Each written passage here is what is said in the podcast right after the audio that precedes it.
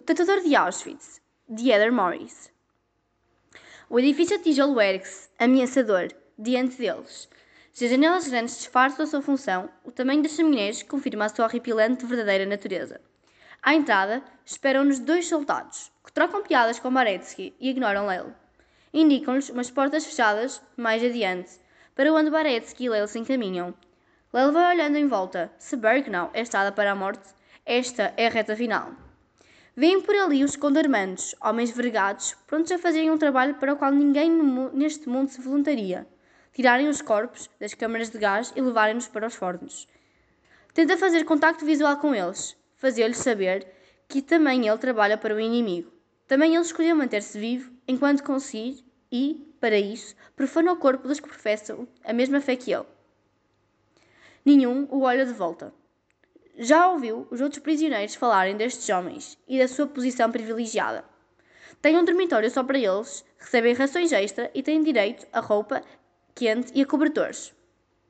Há semelhanças entre a situação dos condarmandos e a sua, e Leil fica de estômago apertado, ao ocorrer-lhe que também ele poderá ser desprezado pela sua tarefa no campo de concentração. Sem poder expressar a sua solidariedade para estes homens, segue o seu caminho. São conduzidos até uma grande porta de aço, diante da qual está um guarda. Não se preocupem, já não há gás aqui dentro.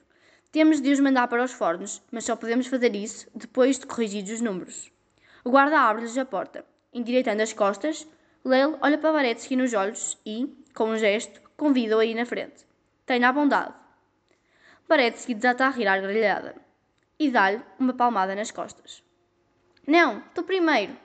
Não, tenha a bondade, repete Leilo. Eu insisto, ver. O guarda da SS abre a porta de par em par e entram os dois para um espaço cavernoso. Está cheio de corpos, corpos nus às centenas.